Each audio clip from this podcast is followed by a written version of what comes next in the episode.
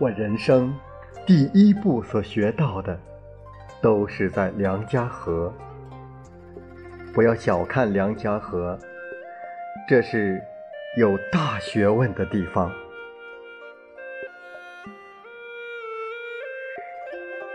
欢迎收听《梁家河》。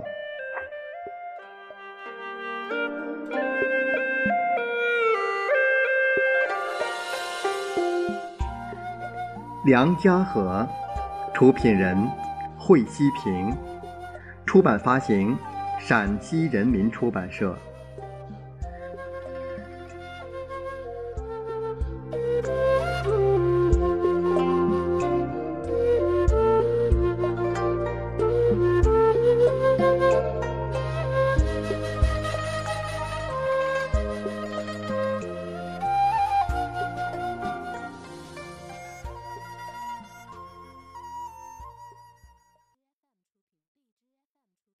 窑洞，我温暖的家。回家了，习近平带着彭丽媛去看他在梁家河的家。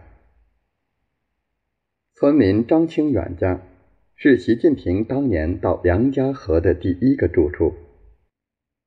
在这里，习近平等六位知青一直住到张清远和刘金莲有了孩子后才搬出去。眼前的小院儿干净整洁，围墙全部用插片石垒成。院子一侧放着一个大石碾子，窑洞门口挂着金黄的玉米棒和红辣椒串子。一跨进院门，六十四岁的刘金莲激动地迎上前来说：“还认得我不？太平家婆姨嘛。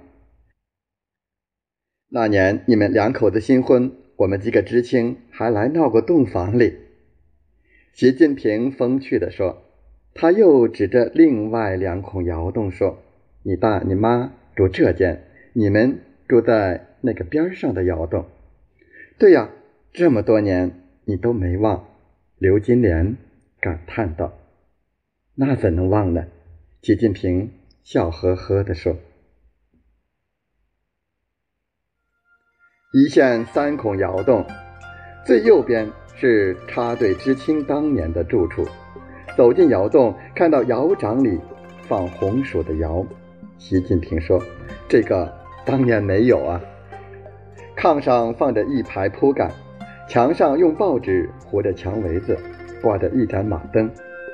数了数被子，习近平说：“不是五块，是六块。当时住我们六个。”谁挨着谁，他记得非常清楚。雷平生抢了炕头，褥子被烤黄了。习近平说：“我那时爱看书，晚上点着煤油灯，一看就是半宿。第二天早起吐出来的痰都是黑的。”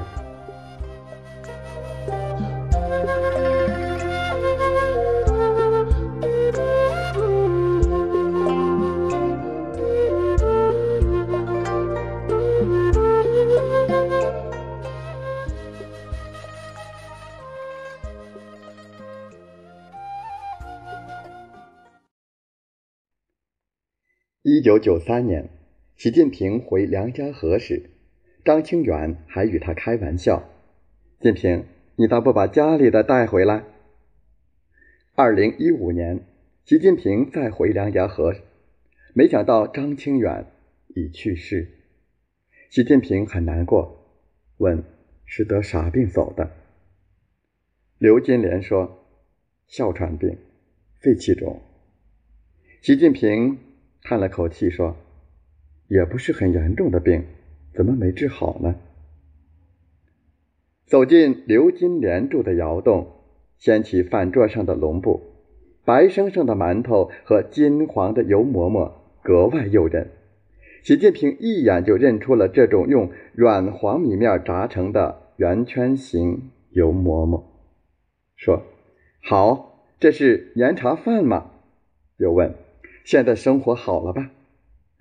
刘金莲说：“我现在生活可好了，吃的、穿的、用的，啥都够，我身体也挺好。”习近平握着刘金莲的手，叮嘱她要保重身体，说：“等我有空有时间，还会来看你们的。”刘金莲家隔壁是张卫庞家，习近平他们刚来插队时，住在刘金莲家，吃饭在张卫庞家。走进张卫庞家的院子，习近平说：“随娃，你还记得吧？你大那会儿经常到这边来做饭。再后来就是成儿给我们做饭。那时候最好吃的就是黄元帅就酸菜。”指着院子里的石磨，习近平说：“这个还在。那时我经常来这里磨面。”吕侯生家与刘金莲家隔着一条小河沟，相距不远。这里是习近平在梁家河的第二个住处，大家一起往那里走去。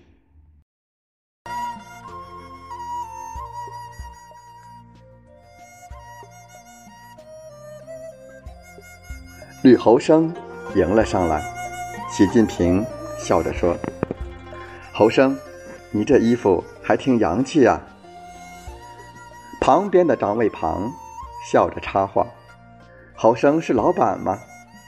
吕侯生有些不好意思，赶紧回了句：“三轮车老板。”风趣的话语，欢乐的场面，习近平开怀大笑。他指着吕侯生。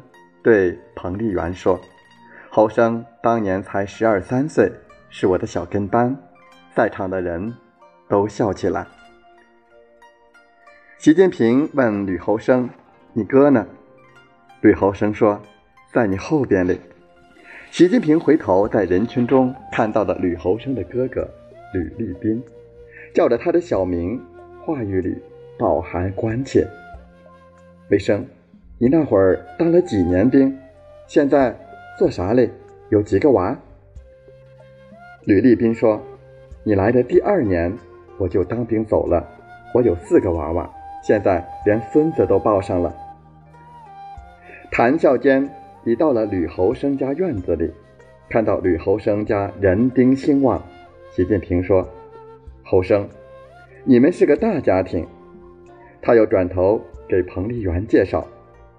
最边上的这孔土窑就是我住过的窑洞，我和侯生年纪相仿，常住在一起。他从小就会做饭，我主动向他学习，他还经常给我做饭呢。那时候没油，侯生办法多，倒上几个杏仁儿，在锅里一炒一擦，就有了一点油花，再倒进土豆、南瓜，还挺香的。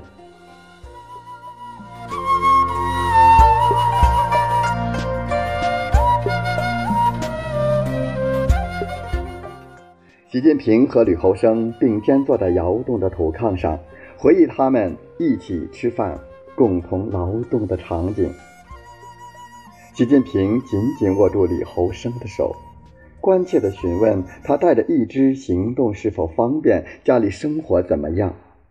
吕侯生说：“平地走路还行，就是干不了重活，现在开三轮车了。”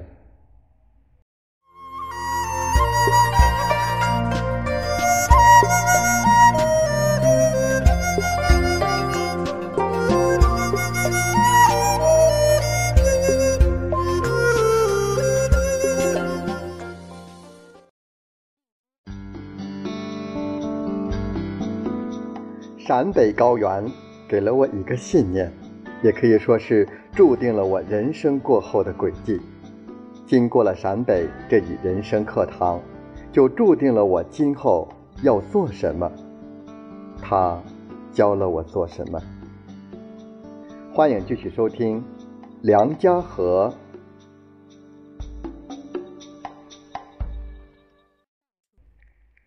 从当年住过的窑洞出来。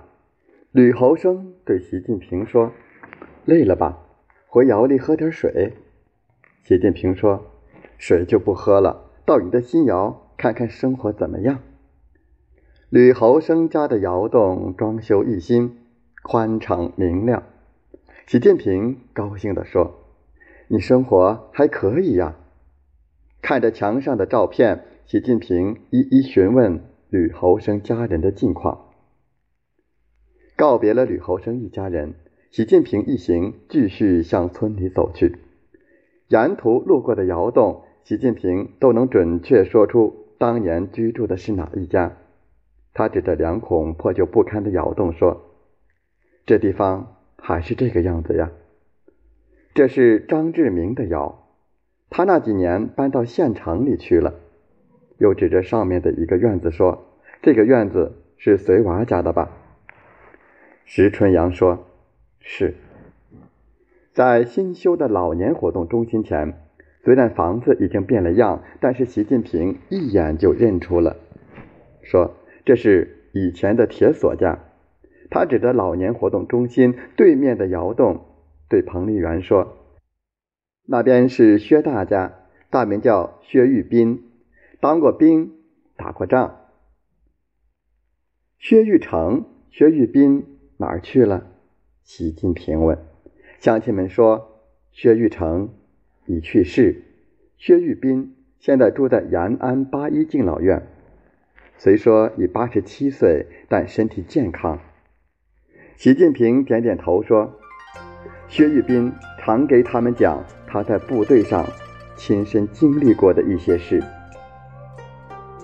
顺着小河转了个弯。到了习近平住过五年多的知青院，院子里六孔窑洞，是一九七零年生产队专门给知青修建的。修好后，习近平就住在了这里，直到一九七五年离开。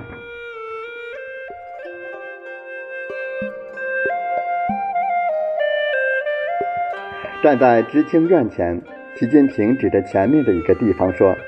那边是印堂家的地方，我们常端上碗到他家窑畔上吃饭。走进知青院，习近平把每一孔窑洞都看了一遍。在当年住过的窑洞里，他指着窗户下面说：“那时候这里摆着一张绿色的长条桌，那边还有个架子，我们装行李用的皮箱就放在上面。”墙上挂的镜框里，装着一张手写文件的影印件，内容是：杨家河大队党支部经公社党委一九七四年元月十日会议研究决定，接收你队石玉新、石凤兰、习近平三同志为中共党员，党龄。即日起计算，特此函告，此致敬礼。七四年元月十日。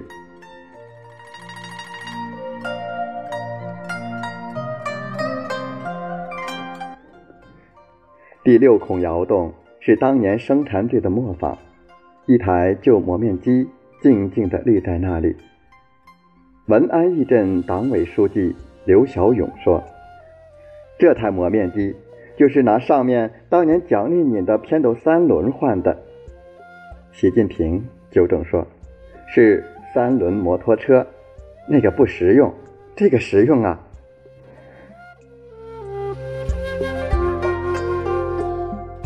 知青院外的沼气池是习近平当年带领梁家河村民建成的陕西省第一口沼气池。